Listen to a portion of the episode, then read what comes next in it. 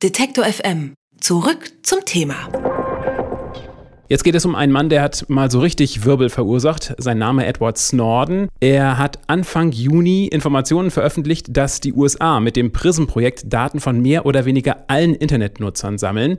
Seitdem wird das Ausmaß erst nach und nach deutlich. Auch ein ähnliches britisches Spionageprogramm hat er aufgedeckt, nämlich das Tempora-Projekt. Und wegen der Überwachung ist nicht nur die Empörung, sondern auch die Verwirrung groß.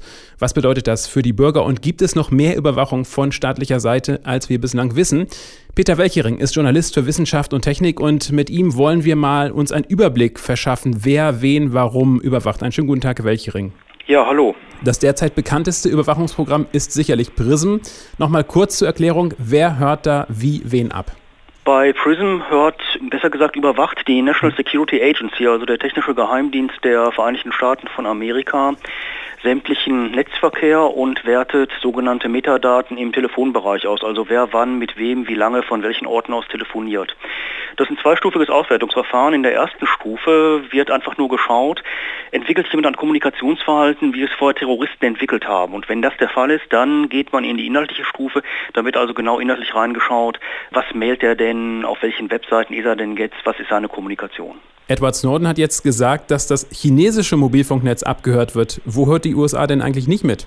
Die USA hören seit vielen Jahren fast überall mit. Es mhm. gab ja entsprechende Vorläuferprojekte auch zu PRISM, da sei an Echelon erinnert. Aber das machen die USA nicht alleine, das machen auch alle anderen Geheimdienste dieser Welt. Die USA ist hier in einem Verbund, unter anderem mit Kanada, Australien, Großbritannien. Und wir müssen davon ausgehen, dass beispielsweise auch der russische Geheimdienst, äh, der SSSI, der in den Geheimdienst des Präsidenten integriert wurde, oder der chinesische Geheimdienst genauso mithören wie eben alle anderen.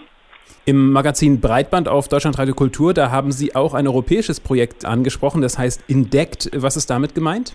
Indec ist noch ein Forschungsprojekt. Die Forschungsprojekte zu Indec, da muss man den Plural wählen, laufen in mhm. diesem Jahr aus. Und in diesen Forschungsprojekten ist äh, untersucht worden, wie kann ich aus mehreren Quellen Daten zusammenfahren, um so vor allen Dingen sogenanntes nicht normales Verhalten vorauszusagen und dann einzugreifen. Also bei Indec wird an einer Videoüberwachung geforscht. Die Videoüberwachung soll dazu dienen, dass man dann Menschen, die sich eben nicht normal verhalten, sehr schnell per Gesichtserkennung identifizieren kann. Da sind sehr gute Fortschritte gemacht worden. Das reichen 80 mal 100 Bildpunkte aus, um dann beispielsweise meine Identität, meinen Namen herauszubekommen.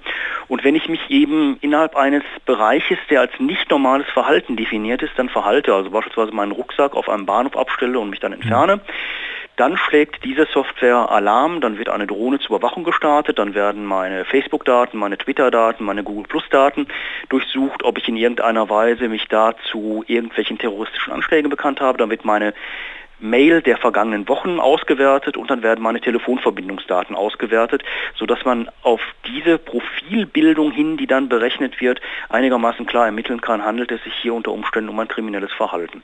Aber das ist ein Forschungsprojekt. Die Forschungsprojekte haben sehr viel an neuen Techniken, Überwachungstechniken ergeben und es wird jetzt in der nächsten Zeit, vor allen Dingen dann eben ab dem Jahresende darum gehen, was davon wird die Europäische Kommission umsetzen und wird sie unter Umständen Überwachungsplattformen am Europäischen Parlament vorbei einfach installieren. Jetzt hat sich der Bundesnachrichtendienst zu Wort gemeldet. Er hat im Zuge der Prism-Veröffentlichung gefordert, dass er mehr Geld für Internetüberwachung haben möchte. Heißt das, dass er bereits Daten abzapft oder dass er etwas neu aufbauen möchte? Der Bundesnachrichtendienst zapft auch Daten ab, aber er tut das mit nur mäßigem Erfolg. Bei den überwachten Mails, beispielsweise 2012 waren das 2,9 Millionen, sind dann gerade mal 290, 280 als geheimdienstlich relevant eingestuft worden. Also der Bundesnachrichtendienst hat hier Nachholbedarf, was die Analysesoftware angeht und will hier dringend verbesserte Analysesoftware einkaufen. Das wollen übrigens auch die Landesämter für Verfassungsschutz und das Bundesamt für Verfassungsschutz sowie der militärische Abschirmdienst, sodass es hier auch im Inland letztlich zu einer sehr viel engmaschigeren Überwachung kommen könnte. Es gibt ja immer wieder Gerüchte, dass der BND schon seit Jahrzehnten Telefongespräche abhört. Stimmt da was dran oder ist es völlig außer Luft? Naja, der BND macht das, was alle Auslandsgeheimdienste machen. Der hört natürlich auch Telefongespräche ab. Das gehört einfach mit zu seinen Aufgaben. Mhm. Das frischeste Überwachungsprojekt ist das britische Tempora. Ähm, hier sollen sogar beim G20-Gipfel hochrangige Politiker abgehört werden. Wie funktioniert Tempora? Tempora ist angesiedelt beim Government Communications Headquarter, also dem britischen technischen Geheimdienst in Cheltenham. Und die haben einfach Glasfaserkabel angezapft. Da gibt es sogenannte überwachte Schnittstellen.